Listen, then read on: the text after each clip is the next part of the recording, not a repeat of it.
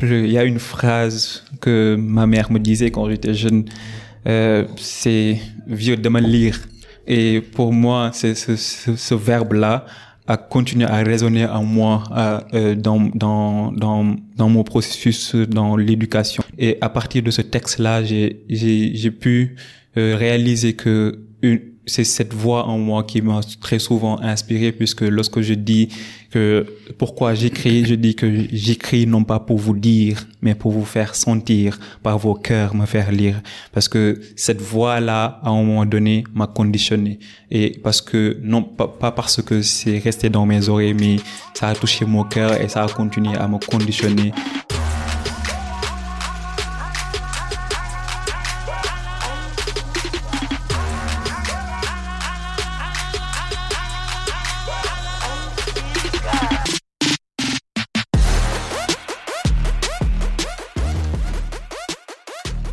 Salam Ziyar, bonsoir à tous et à toutes, j'espère que vous allez bien. Ici your boy Habib Sal et qui Serine Modou Sal. Bienvenue pour un nouvel épisode du Cercle d'influence podcast, votre cercle qui s'inspire à inspirer avant d'expirer. Aujourd'hui, c'est avec un grand plaisir que nous recevons sur le cercle mon cher Paté Gay, qui est un poète, slammer et écrivain.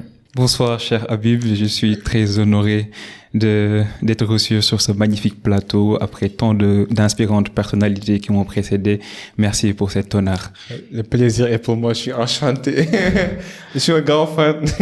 Moi aussi. Notre cher Salamor, quoi. Euh, j'ai j'ai vu dans l'une de tes publications sur Instagram où tu disais je n'ai aucun talent, mais je crois en la magie de l'ordinaire. Et je peux vous dire que t'es anormalement ordinaire. ouais. Euh, J'ai envie de comprendre ton parcours, le personnage et surtout comment tu as développé cette passion de, du slam, de l'écriture. D'abord, parle-moi un peu de toi. Pour parler de moi, j'ai l'habitude de me présenter comme un rêveur à temps plein, un vagabond à mes heures perdues, parce que euh, les diplômes ne me définissent pas et je suis un obsédé de l'humanité. Et lorsque je dis ça, ça euh, et que lorsque je parle de l'ordinaire, c'est parce que je suis passionné par le fait de débusquer ce que j'appelle les impalpables petites choses, les petites choses de la vie, comme par exemple le fait euh, de contempler un vol d'oiseau, le sourire d'un bébé, euh, d'apprécier l'odeur du café le matin, ces petites choses-là qu'on a tendance à invisibiliser dans un monde où il y a beaucoup de vitesse. On court derrière les vitesses et on, on ne prend pas le temps de d'apprécier les petites choses de la vie qu'on considère comme acquises, alors que lorsqu'on les enlève, euh, il y a un grand vide parce que c'est ça qui fait en réalité la beauté de la vie. Et pour parler de mon parcours, euh, oui, je suis, je, je pense que je vis au quotidien. J'adore apprécier le moment présent, même si à côté, oui, derrière, j'ai, j'ai une vie, euh, je, je mène plusieurs vies à la fois et je me considère comme un artiste à temps plein. Extraordinaire. Déjà, tu fais du slam. non, pas du tout. je taquine. Euh, tu me disais que tu es passé par l'école Puritanie militaire. Donc, tu es né à Saint-Louis, c'est ça? Donc, je suis né à Dakar. Ok. Euh, j'ai fait mes études primaires au groupe scolaire Nelson Mandela. Euh, suite de quoi j'ai intégré le lycée d'excellence, le Britannique militaire de Saint-Louis. Et cette école a été une grande fabrique pour moi, puisque là-bas, on avait ce qu'on appelle la voix de l'enfant de troupe, un journal qui était publié tous les trois mois et où j'avais l'opportunité de publier mes premiers textes, donc des poèmes, des chroniques sur l'actualité de l'école, etc. Donc ça a été la première fabrique de ma plume. Euh, et, ensuite, et je faisais... Et Désolé de te couper. Et tu avais quel âge à l'époque quand tu écrivais sur ce journal?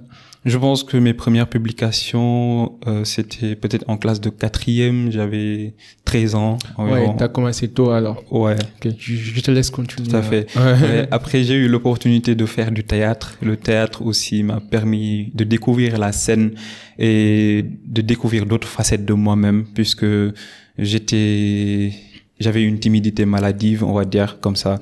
Et aussi, j'ai fait le débattant. Donc, euh, le Britannique m'a permis non seulement de de travailler sur ma plume, mais aussi sur ma voix, ma sur sur sur l'acteur et l'art- l'artiste que je suis devenu.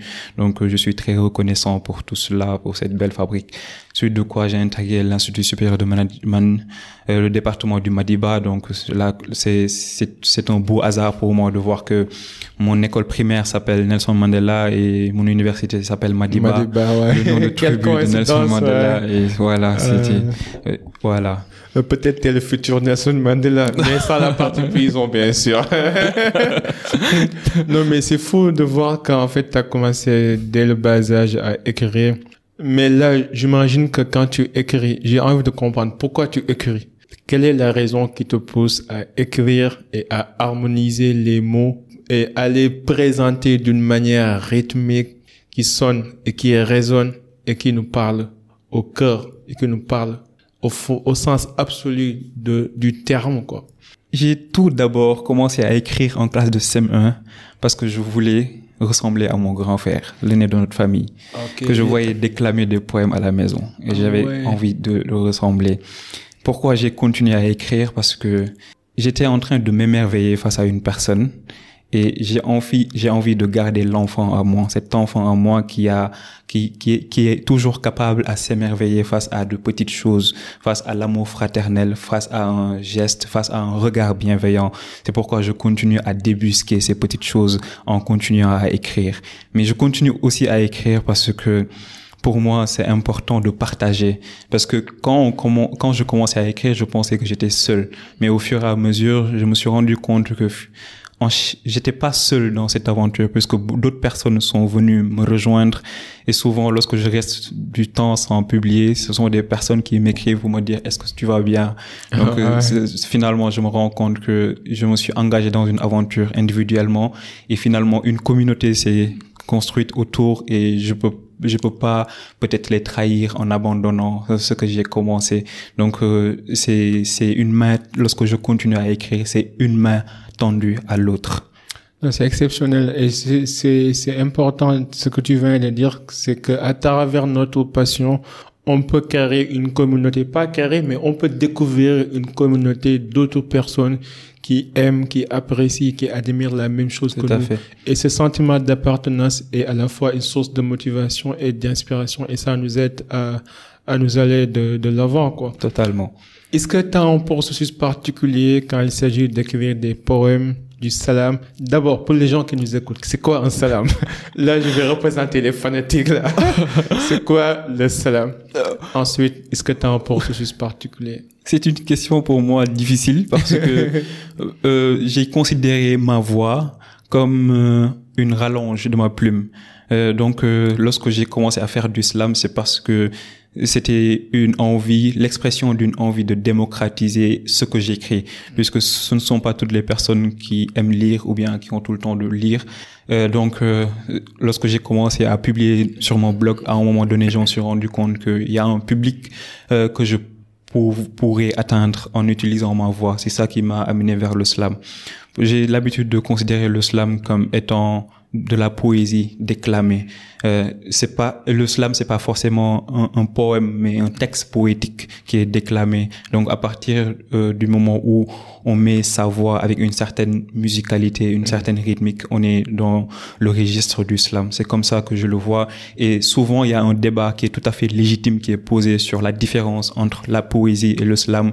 Et récemment je disais que pour moi, dans mon processus à moi, ce sont les deux strophes d'un même poème puisque pour moi, j'établis juste une continuité, un, un, passage entre la feuille et la voix sur scène. Mmh. Voilà. Mmh. Et en, en, parlant de processus, je me, je me considère comme un indiscipliné puisque je ne pars pas forcément euh, sur la base d'une logique bien précise parce que je peux écrire en étant au sport, en étant sous la douche, en étant en train de parler à un ami qui me file une phrase, un mot inspirant, je m'accroche sur cela et je commence à écrire. Mmh. Parfois, ça peut partir d'un seul jet où j'ai un poème, un texte complet, ou bien, voilà, ce sont des textes que je, je, pour les désigner, j'appelle cela des textes ramassés et rafistolés. Euh, voilà.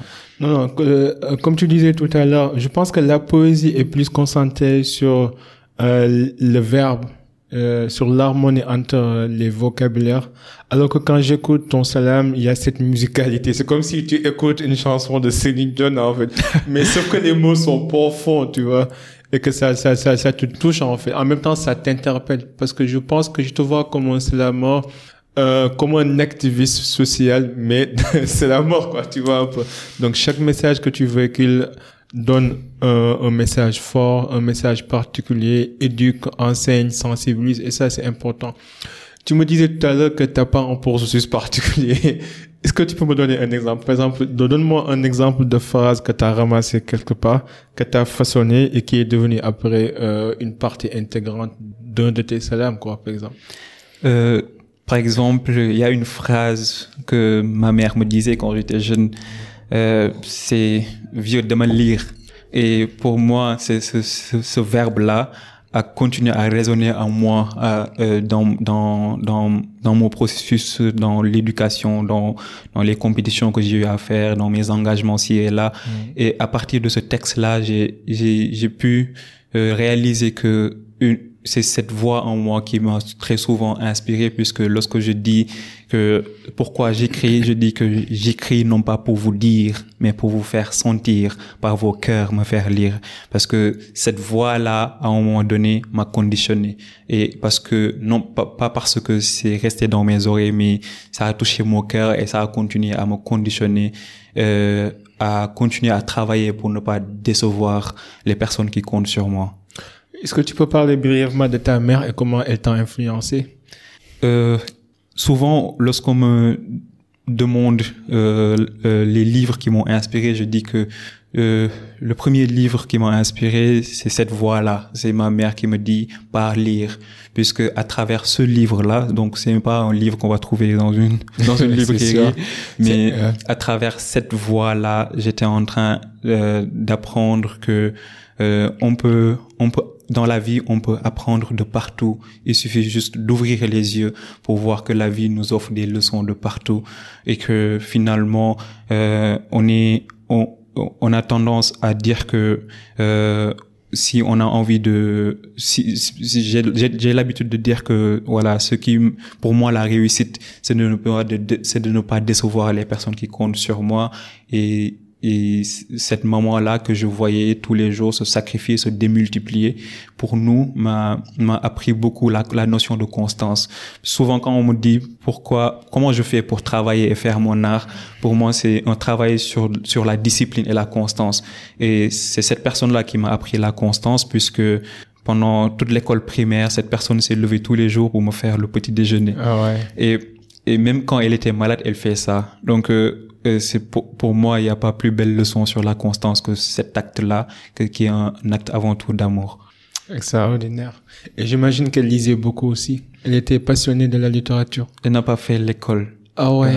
Et pourtant, elle, elle, a, elle a su nous éduquer. Et même quand je récitais une leçon et que je ne maîtrisais pas cette leçon, elle, elle avait cette sensibilité qui lui permet de dire que non, toi, tu n'as pas maîtrisé ta leçon, va, va, va continuer à apprendre. Voilà. Pareil pour ma mère. Je n'aime pas dire analphabète, mais, mais je dirais que ma mère aussi, elle n'a pas fait l'école, mais ça ne veut pas dire qu'elle n'est pas intelligente. Exactement. C'est pour ça que j'ai le mot analphabète. Euh, parfaitement. ah, ouais. tu as totalement raison. Non, non, non. C'est extraordinaire. À part ta mère, est-ce que, euh, d'où tu tires, d'où tu tires tes inspirations? Est-ce qu'il y a d'autres personnes, d'autres mentors qui t'ont inspiré? Ouais, moi je, je, me considère comme un chanceux, hein, puisque ouais, la deuxième personne c'est mon père, pas parce que c'est juste mon père, mais parce que oui, euh, c'est c'est avec lui que j'ai euh, appris à apprendre constamment. Hum, c'est c'est lui qui m'a appris à écrire sur le sable. Voilà, j'ai appris à former mes premières lettres sur le sable et de considérer la terre comme une comme une okay, très grosse ouais. ardoise où je peux écrire n'importe où. Et aussi, il avait l'habitude de, de nous partager quelque chose qu'il considère comme une devise, c'est l'honnêteté, le courage et la méthode. De, dans tout ce que l'on fait, il faut être honnête, il faut être courageux, il faut avoir de la méthode. On a beau savoir, on a beau accumuler toutes les connaissances du monde, si on n'est pas méthodique, on ne va pas avoir à des résultats pragmatiques. Donc c'est avec lui que j'ai appris tout cela et oui, aujourd'hui, j'ai pas envie de, j'ai pas besoin forcément de sortir de la maison pour trouver un mentor, mmh. parce que oui, il y a eu cette personne inspirante qui a su, en tant que soldat, ouais, être un enseignant en tant qu'un soldat qui nous a appris la grammaire française, la grammaire anglaise et la grammaire espagnole. Alors que oui, il avait, quand on parle d'un militaire, ça veut dire qu'il a une vie hyper chargée. Presque, il n'a pas de vie de famille, mais il a su faire ça pour nous. Et pour moi, je pense, quand je prends le recul, je trouve que c'est énorme. Et la chose qui m'a le plus, une chose qui m'a beaucoup marqué chez lui, c'est que, ouais, quand j'étais au Britannique de Saint-Louis, il m'a, il me disait, chaque samedi à 20h, je t'appelle. Et pendant sept ans, chaque samedi à 20h, il m'a appelé. Il n'a jamais raté ce rendez-vous. Ça, c'est énorme pour moi. Ouais. Ah, tu vas me faire pleurer, là. Ouais. ouais t'as gagné la loterie, hein. Quand il s'agit de parents, t'as gagné la loterie. T'as, t'as eu, t'as des parents exceptionnels. Je suis content de, de voir que ton, la personne que t'es devenue est le fruit du travail laborieux de tes parents et surtout de comprendre que t'as pas arrêté la marque quoi. Que que t'es que tout ce que tu fais d'une part c'est pour c'est pour rendre tes parents fiers quoi. Et ça c'est noble comme cause.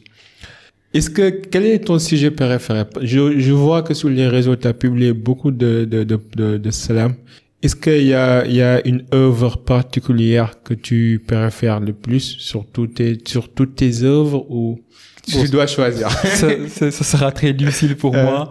Je sais, en tout cas, je suis conscient du fait que mm. euh, l'humanité est, est, une thématique centrale dans, mm. dans tous mes textes. Ça revient presque dans tous mes textes.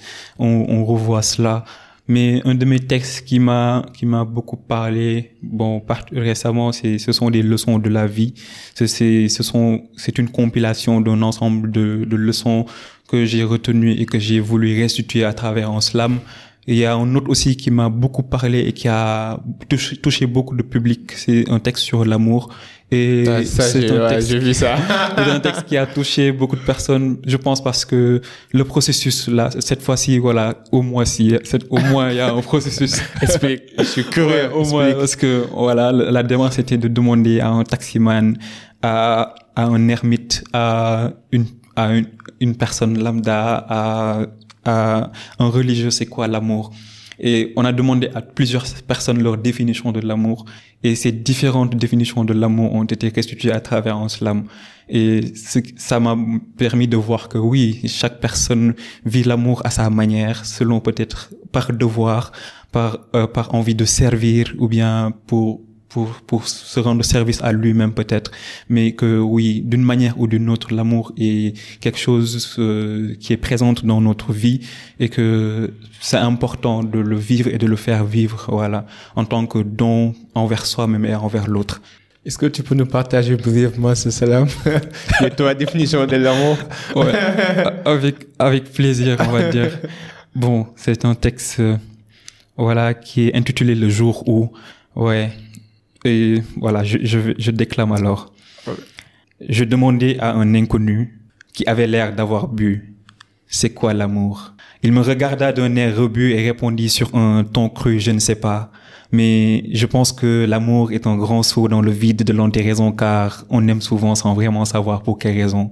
Et on se trouve mille raisons pour justifier sa déraison. On se convainc même d'être encore raisonnable en philosophant, en se disant des choses du genre, le cœur a ses raisons que la raison ignore et le cerveau a raison de ne même pas tenter de le raisonner. Des raisonnables raisons, n'est-ce pas?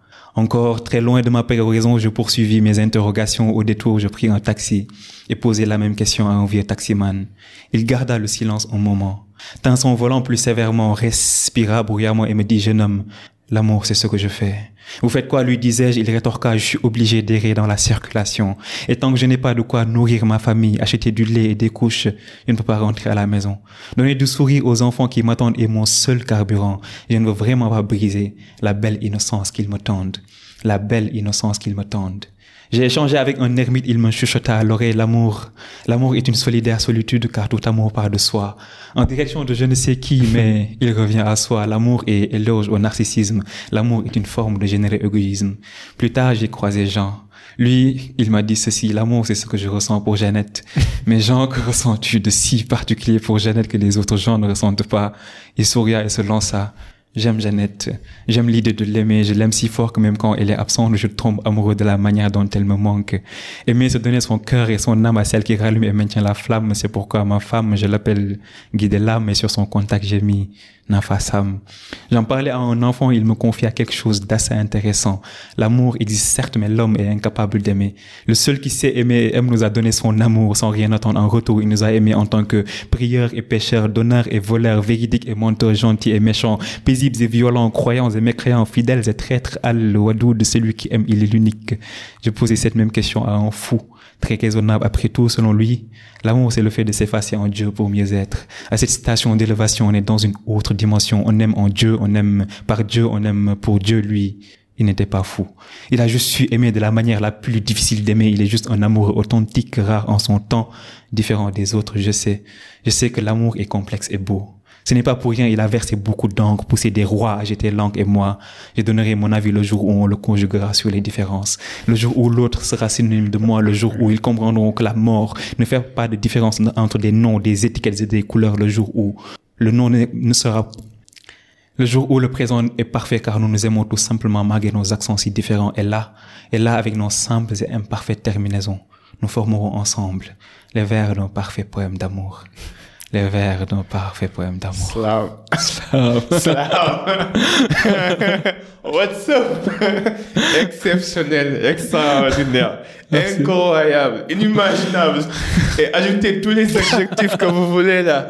Wow, mon gars, t'es fort.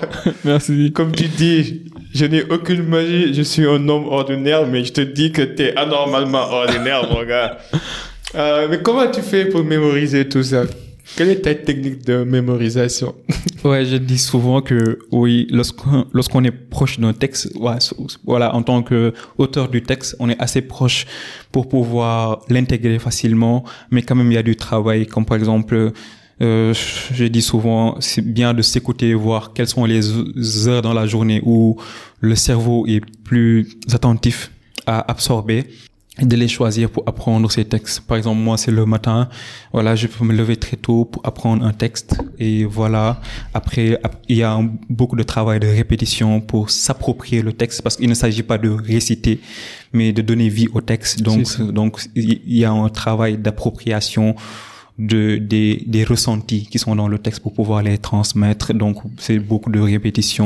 Parce que, ce que ce que tu viens de faire, ce n'est pas du tout une simple récitation. Parfaitement. C'est vraiment une euh, performance quoi, musicale, théâtrale, poétique. Tout combiné ensemble, quoi. Et c'est ça qui, qui donne euh, l'émotion que nous, les auditeurs, nous ressentons quand on t'entend parler, quoi. Bien vu, parce qu'on ne transmet pas une juxtaposition de mots, mais voilà, des émotions, des ressentis. Des ressentis. Voilà. C'est exceptionnel. Est-ce que tu as déjà euh, écrit un, un, poème ou un slam que tu n'as jamais partagé avec le public? Pour des raisons personnelles, peut-être parce que c'est trop intime ou c'est trop personnel. Est-ce que c'est déjà arrivé? Oui, je pense que moi, je suis surpris que ma première publication soit un roman parce que à la base, je, suis, je me considère comme d'abord un, poète, un romancier. Et je, mon premier recueil, mon tout premier recueil de poèmes, je l'ai pas publié parce que je l'ai trouvé trop proche de moi, mm. trop intime. C'était presque un journal intime. C'est pourquoi j'ai renoncé à, le publier. Donc c'est pas un poème, mais des, des dizaines. Est-ce que tu vas charger d'avis un, un, de ces jours ou, ou c'est pour l'éternité? Bon, je ne vais jamais dire jamais. Peut-être ça va jamais être publié. Peut-être un jour aussi, je vais le partager. Tu fais du, du journaling alors? Est-ce que tu fais du journaling? Tu, tu, tu, tu Est-ce que ça t'arrive d'écrire tes pensées dans un journal euh, personnel? Pas tous les jours, mais je le fais. C'est pas quelque chose que je fais au quotidien, mais je le fais très fréquemment. Okay. Voilà. Et parfois, c'est ce que je transforme à travers des histoires et je change juste les noms des personnages. Ok, ok, ok. Pour rendre les personnages anonymes, c'est ça. Mais c'est des vrais personnages, Exactement, exactement. Et est-ce que ces personnages euh, savent que tu parles d'eux Ou non Parfois, je peux euh, user de beaucoup de subtilité, Ok. de changer les décors Mhm. pour que ces personnes ne se sentent pas forcément interpellées directement. Ok. Comment tu organises euh, ton document, euh, euh, ton cahier de, de journal personnel? Est-ce que c'est par thématique ou est-ce que c'est juste un journal papier vierge Tu écris? Je l'organise à l'envers à l'envers. et dans tous les sens. Comment? Ça veut dire, oui, c'est, oui, c'est, c'est pas, je me considère comme un indiscipliné dans, dans, dans, dans mes, dans mes processus artistiques et que, voilà, je peux, je peux en, en renverser les papiers pour écrire, commencer par la dernière page pour écrire. Donc, il n'y a pas d'ordre, quoi. Il n'y a pas de Voilà, vraiment. Ok, ok, ouais. ok. Je vois, je vois. Est-ce que tu, euh, est-ce que tu te considères comme une histoire, comme un storyteller ou comme un slammer Parce que quand j'entends tes poèmes, tu racontes une histoire. Il y a un fil conducteur, en fait. Euh, Oui, effectivement. Bon, je me considère comme un slammer. Peut-être que pour certains de mes textes, on voit que le support, le, le, euh, il y a des histoires ouais. euh, qui me servent de support. Voilà, des histoires à travers lesquelles j'ai retenu des leçons importantes à partager, ou bien des histoires qui m'ont permis qui m'ont poussé à me sentir d'une certaine manière, qui me poussent à prendre la plume. Ouais, Peut-être parce que, par, par, par- parce que parfois on prend la plume par- parce que on est dans une condition assez émotive, par, par exemple, voilà. Je vois. Mais comment tu réconcilies les deux, le storytelling et le salam? Du genre Je sais que tu les mixes. Et ça, euh, dans ce contexte aussi, il n'y a pas de procédure ou de processus particulier. Ça dépend de l'histoire. J'ai l'impression que parfois, d'habitude, quand je journalise bien, tu commences avec une histoire et tu termines avec une histoire. Est-ce que j'ai raison? Oui, souvent je commence avec l'histoire pour permettre euh, à celles et ceux qui me lisent et à mon public de peut-être de pouvoir suivre le fil conducteur. Et souvent je termine avec les leçons que j'ai retenues de cette histoire-là. Euh, bon, c'est peut-être la méthodologie que j'ai trouvée pour réconcilier les deux et, et, que le, la démarche poétique, la dynamique poétique me sert de support pour restituer cette histoire-là. Voilà. En tout cas, à chaque fois que j'entends un nom, ça me captive en fait. C'est pour ça que j'aime bien les histoires parce que ça rend les choses personnelles. tu vois. Exactement. Ça rend les choses tangibles, matérielles, tu vois. C'est comme si t'es parce que quand tu parles, par exemple, d'Abdou, je peux être Abdou dans cette situation. Tout quand tu parles de Fatim, quelqu'un peut être Fatim dans cette situation. Et ça rend les choses personnelles, quoi. Ouais. Ce qui m'a permis de voir ça, c'est que souvent, euh, tu- euh, il peut m'arriver d'écrire quelque chose et que une personne m'écrit pour me dire que je vis exactement la même chose, ou bien Ouais. tu m'as permis de mettre un mot sur quelque chose que j'ai vu ou bien que j'ai vécu. Et le- en mettant des personnages là, je permets à la personne de pouvoir naviguer dans ce monde avec moi, de, de l'inviter, voilà, dans mon monde avec moi, au lieu de rester totalement dans la, dans l'abstraction. Je suis d'accord, je suis d'accord. En tout cas, c'est une belle manière de captiver l'auditoire et le public. Est-ce que, que ça, ça dépend combien de temps pour écrire un salam Ouais. D'habitude, par exemple. Ouais, encore une fois, il n'y a pas de temps défini. Tout est intuitif Ah ouais, ici, quoi. Exactement, parce que c'est vrai qu'il y a des textes, il y a des textes que j'ai écrits en un temps record, comme par exemple euh, l'inspiration me vient et sur place j'écris le tout le texte. Il y a d'autres que je peux monter pendant des jours. Il y a d'autres qui ne sont jamais terminés. Par exemple, voilà. Donc, euh, ça varie selon l'état dans lequel je suis, l'état de l'inspiration, vraiment. Mais tu me disais tout à l'heure en off que d'habitude tu écris le matin, c'est ça? J'apprends mes textes le Ah, tu matin. apprends, voilà, je ok, préfère tu mémorises les textes le matin, quoi. Exactement, mais. Euh, l'inspiration peut me trouver n'importe où, à n'importe quelle heure. Voilà. Yeah. je vois, je vois. Voilà.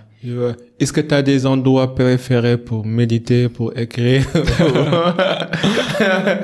Ouais, c'est- bon, peut-être ça peut ça peut être quelque chose de cliché chez les chez les chez les artistes ou bien chez les écrivains, mais voilà, c'est vrai que la mer m'inspire, le, le bord de la mer, euh, des espaces où des espaces où je suis seul. Dès que je suis seul, je peux avoir, je, je m'accroche aux mots. Euh, Donc euh, pour moi, c'est c'est ouais, la, rien que la solitude peut m'inspirer. Euh, L'eau aussi m'inspire beaucoup. Ouais. La solitude, ça me surprend pas. Tous les grands artistes sont des loups solitaires, quoi. Ouais. J'imagine que tu es de nature timide. hein. en quelque sorte. On me le peu. dit souvent. Ah ouais, Voilà. euh, même là, je vois que, ouais, je vois que un peu timide, quoi. Mais c'est normal, là, c'est le yin et le yang, en fait. C'est, c'est cette timidité qui est aussi ta force qui te permet d'être, d'être seul, de, de, de d'écrire tes, ces, ces, ces belles paroles, quoi. Tout à fait. Mais l'autre chose, c'est comment tu sais que le salam, comment tu sais que ce que tu as écrit est arrivé à la fin? Comment tu sais que là, je peux conclure? Parce que parfois, quand je t'écoute, j'ai pas envie que ça s'arrête. Et puis tout à coup, boum, tu arrêtes, tu dis salam. Mais pourquoi t'as arrêté? Pourquoi tant que t'as conclu? Ici, quoi? Oh, T'aurais ouais. pu conclure ailleurs, quand même. Comment tu sais que là, il est temps de conclure? Ouais, c'est toujours, je pense, euh, quelque chose euh, d'intuitif. Euh, parce que, comme on dit, hein, un bon danseur, c'est quelqu'un qui sait quitter la scène. Lorsqu'on reste trop longtemps sur scène, peut-être on ennuie. Peut-être que une performance scénique, on dit l'essentiel, on transmet ce qui est important, ce qu'on a ressenti profondément et on quitte la scène. Et on laisse les autres continuer le Ah, texte. donc c'est voulu, en fait, c'est intentionnel. pas, pas forcément intentionnel, mais oui, à partir du moment où on a dit l'essentiel, je pense que ouais, mieux vaut partir. Mais comment Et- tu juges que tu as déjà dit l'essentiel? Ça dépend de... Oui, ça dépend de déjà la, la teneur de l'histoire que j'avais à raconter, des leçons que j'ai retenues de cette Mhm. histoire. Dès que je vois que voilà les ce que j'avais ce que j'avais voulu partager, c'est c'est- ça tient sur ces Hein? 52 vers, donc ça va quoi. Ok. Ouais. Par exemple, l'histoire de mots que tu as déclamé tout à l'heure, j'ai pas voulu que ça s'arrête, quoi. si tu dois choisir à quel moment fallait conclure, je t'aurais dit de continuer, De continuer. davantage, ouais, c'est sûr. Peut-être oui, bien sûr. Mais comment le fait d'être salameur a influencé ta manière de voir le monde? Je sais qu'on voit la... On a les mêmes yeux. Mais ce qui est sûr et certain, c'est qu'on voit pas la même chose. Ça, c'est sûr. Euh, Peut-être, peut-être. Oui, moi je pense, je cons, bon, je je vais même pas parler en tant que slammer, mais en tant que artiste tout simplement, j'ai considéré l'espace d'écrit- l'écriture comme un espace où je me mets face à moi-même, euh, où je suis, j'essaie de réconcilier mes propres contradictions, mais aussi c'est un univers énorme où j'ai pas de limites. Et c'est là où je me permets de créer mes imaginaires de de, de réinventer le monde tel que je- j'aurais aimé le voir donc de nourrir constamment mon idéal et que oui c'est c'est- l'idéal c'est un horizon qu'on n'atteint jamais donc euh, je parviens à continuer à le nourrir. Donc je, je l'appellerai tout simplement l'utopie des utopies puisque l'utopie c'est pas que- quelque chose euh, qui euh, c'est peut-être qu'on on peut considérer ça comme quelque chose d'inatteignable, mais c'est juste un non-lieu qui nous permet de, de, de poursuivre nos horizons. Et c'est, mais aussi ce qui, ça me permet d'être à mon, d'être proche à ce que je suis fondamentalement, à mon authenticité, de me, de me, de me ramener à l'essentiel face aux vitesses de la vie dans un monde où il y a beaucoup de mots d'ordre, où on est dans les enfermements du buzz, euh, où on poursuit les artifices. Euh, pour moi, c'est important qu'il y ait des remparts sur lesquels s'accrocher pour pour re- revenir à l'essentiel, pour pour être dans d'au- d'austère cloître, pour être moi-même fondamentalement et ne pas suivre tous ces mots d'ordre là qui qui qui pour pour moi sont en train euh, de de d'abrutir les masses et surtout de les orienter pour mieux les contrôler, on va dire. Voilà. Non, c'est super, c'est super. Oh, ouais, c'est, c'est intéressant. tu vois, ce que, ce que tu viens de dire là, c'est rythmé, c'est poétique, Ah ouais. et, et c'est profond, tu vois.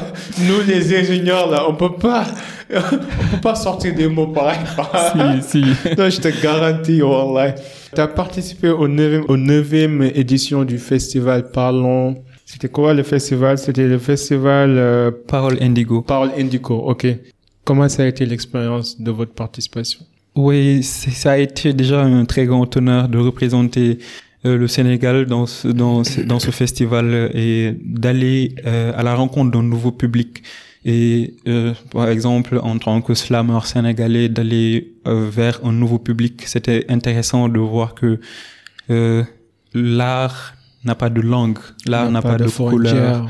Oui, si on est sincère dans le message que l'on transmet, je pense qu'on est capable de, de, de toucher n'importe quelle personne, même, même si cette personne-là ne comprend pas la langue qu'on est en train d'utiliser. Et je pense que c'était une grande leçon pour moi, mais aussi d'apprendre d'autres, d'autres, d'autres styles littéraires, d'autres styles de, de, de slam sur scène, puisque j'ai, j'ai découvert des slammeurs marocains, par exemple. Ah, super. le festival était organisé par la Maroc, c'est ça? Euh, euh, était, était organisé au Maroc, à oh. Essaouira.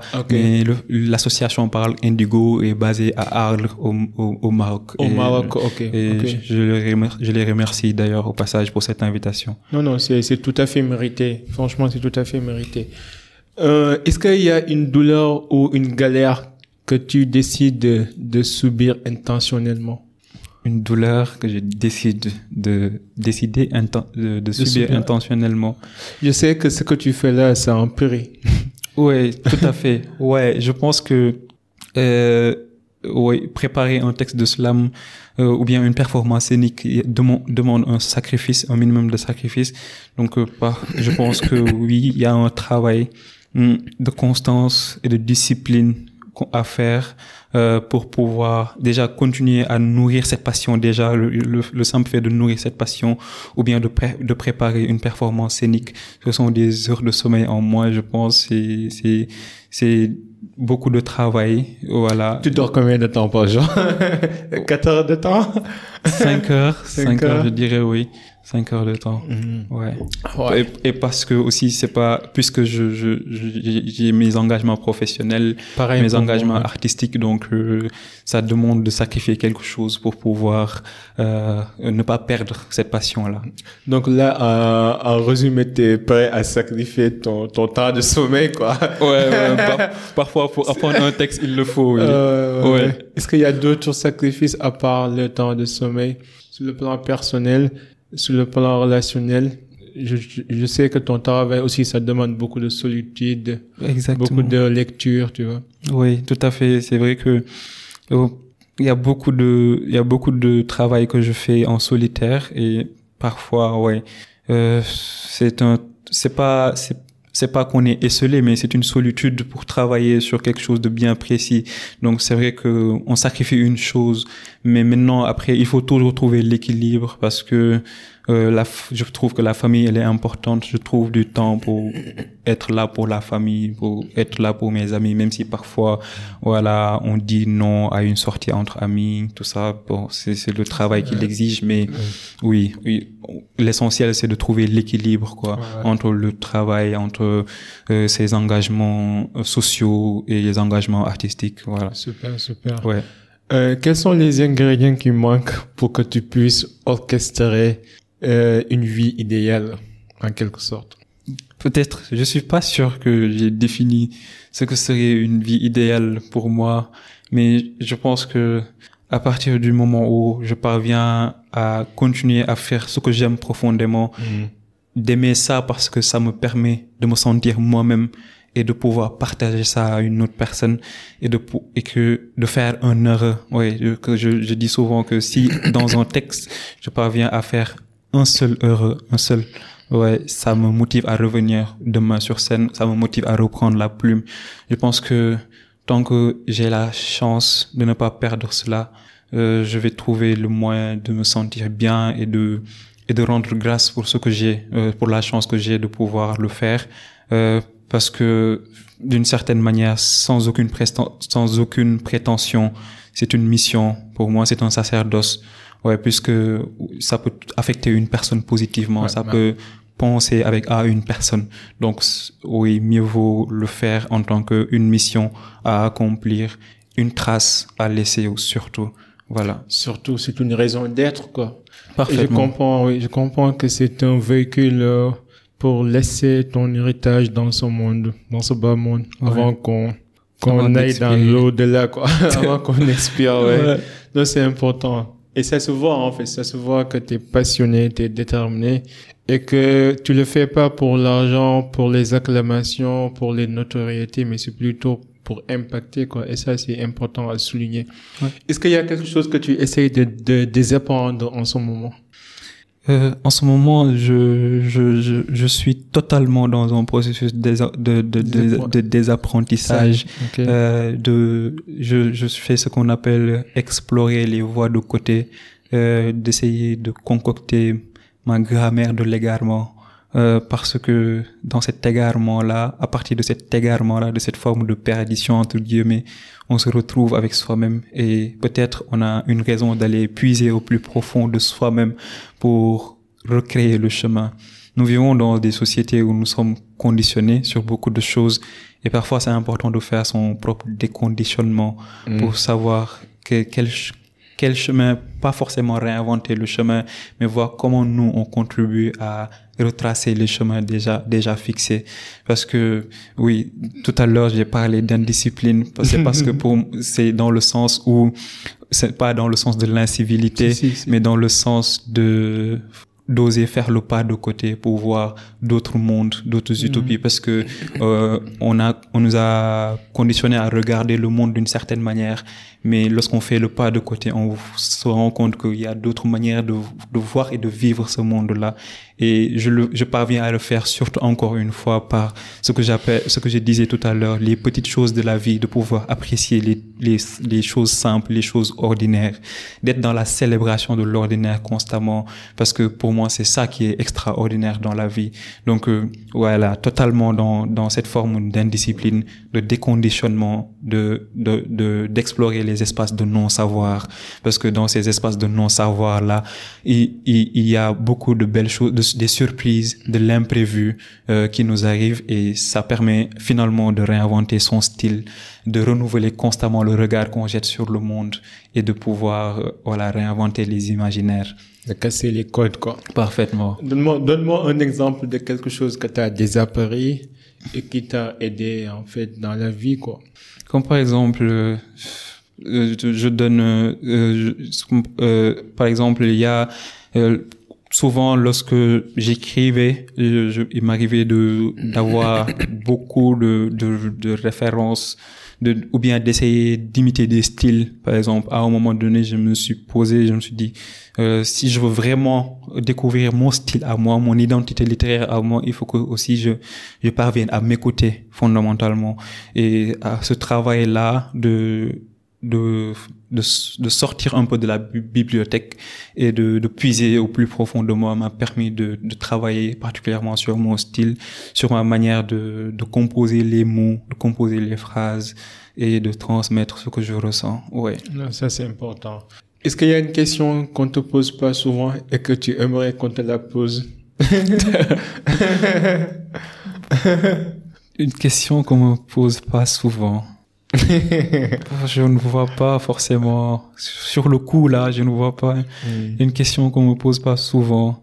Mais par exemple, euh, en tant que littéraire, souvent quand on, on, on est face à, à, une personne qui nous pose des questions, on nous dit euh, de quoi parle le livre, par exemple, alors que euh, c'est une question que j'aimerais qu'on me pose autrement peut-être comment comment j'ai vécu le, le, processus de rédaction euh, ou bien comment euh, quels sont les, les, les ressentis que j'ai eu à, en écrivant. Mais voilà mais j'ai du mal à dire voilà voilà de quoi parle mon livre etc parce que déjà on t'aime pas les questions directes en fait. ouais pas forcément les questions euh, directes mais ce sont des questions assez bateau, mais qui nous éloigne de l'essentiel. Parce que aujourd'hui, si si si j'essaie de dire que mon comment parle de telle chose, par exemple, je pense que euh, je sacrifie beaucoup de choses dans le texte en même temps. Peut-être que je vais je vais je vais dire une chose et en laisser énormément d'autres choses à côté. en fait, tu peux, le, peux pas faire le résumé de ton livre en toi minutes, quoi.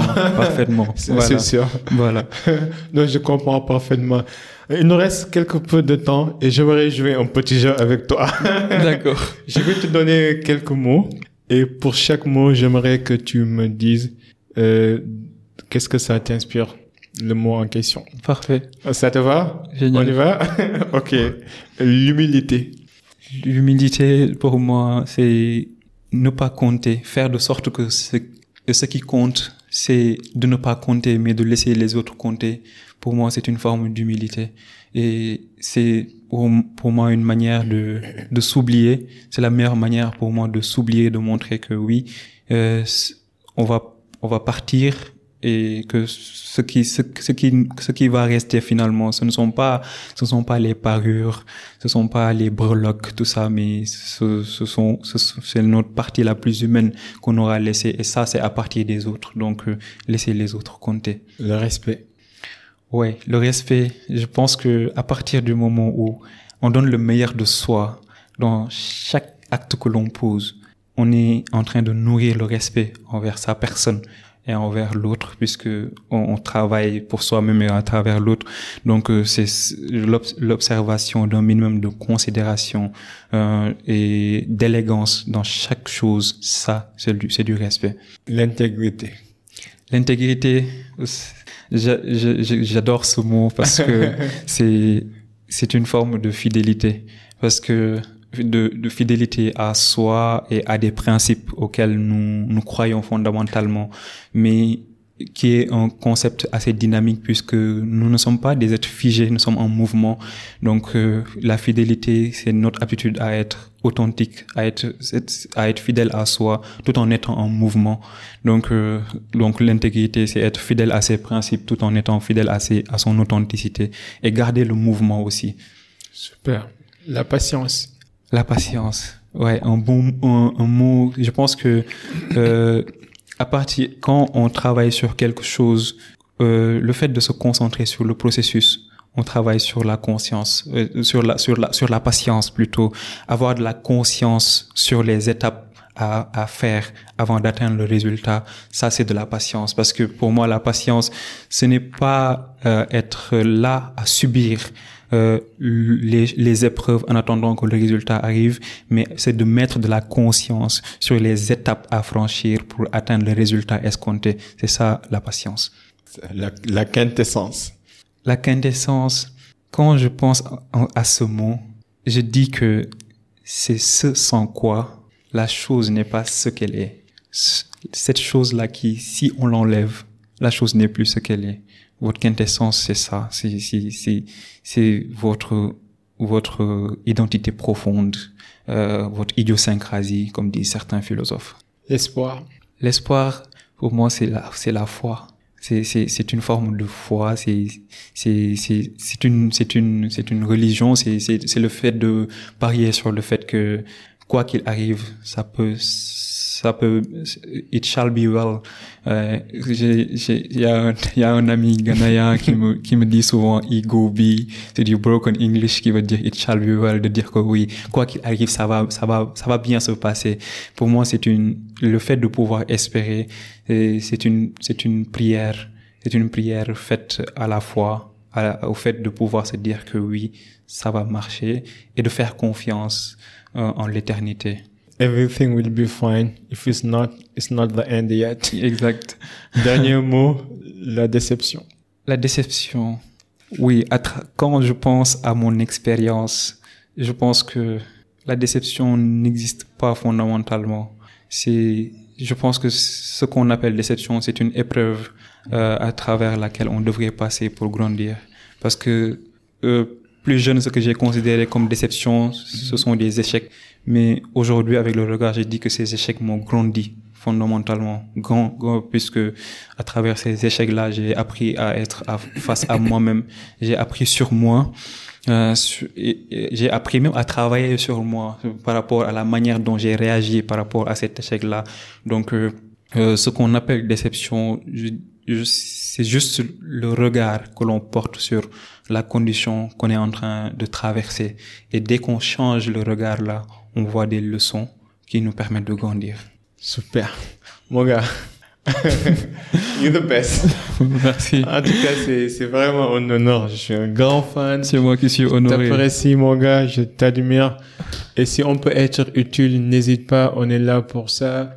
On est là pour amplifier les voix de ceux qui impactent. Et tu fais partie parmi les gens qui, qui vraiment nous touchent à travers leurs paroles, à travers leurs poèmes, à travers le slam.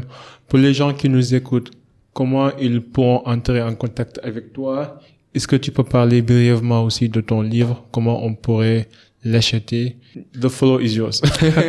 Oh, merci, c'est un mot très bienveillant et je pense que c'est réciproque que j'apprécie euh, la manière dont tu démocratises l'inspiration mm-hmm. puisque à travers ces, ce travail-là on, on, apprend énormément. Donc euh, moi, je suis sur les réseaux. Hein, je suis disponible. Je parle même à des inconnus sur Instagram, sur sur Facebook, sur WhatsApp, euh, sur Twitter. Donc sur tous les réseaux, je suis je suis présent sur tous les réseaux. Et mon livre intitulé J'ai écrit un roman, je ne sais pas de quoi ça parle, aux éditions L'Armatan, est disponible sur Amazon, de Citre et aussi à la maison, euh, à la librairie euh, L'Armatan. Voilà. Ouais, et on va mettre toutes ces références dans les show notes comme d'hab. Un dernier mot? Ouais, demeurons authentiques envers nous-mêmes et continuons à semer l'espoir. voilà. C'est important. Restons authentiques. Soyez légendaires. C'était avec Abib Sal, avec mon cher Patrick au Cercle d'Influence Podcast, votre cercle qui s'inspire à inspirer avant d'expirer. À la prochaine. En attendant, soyez unique, soyez légendaire. Peace and love. We out. Bye.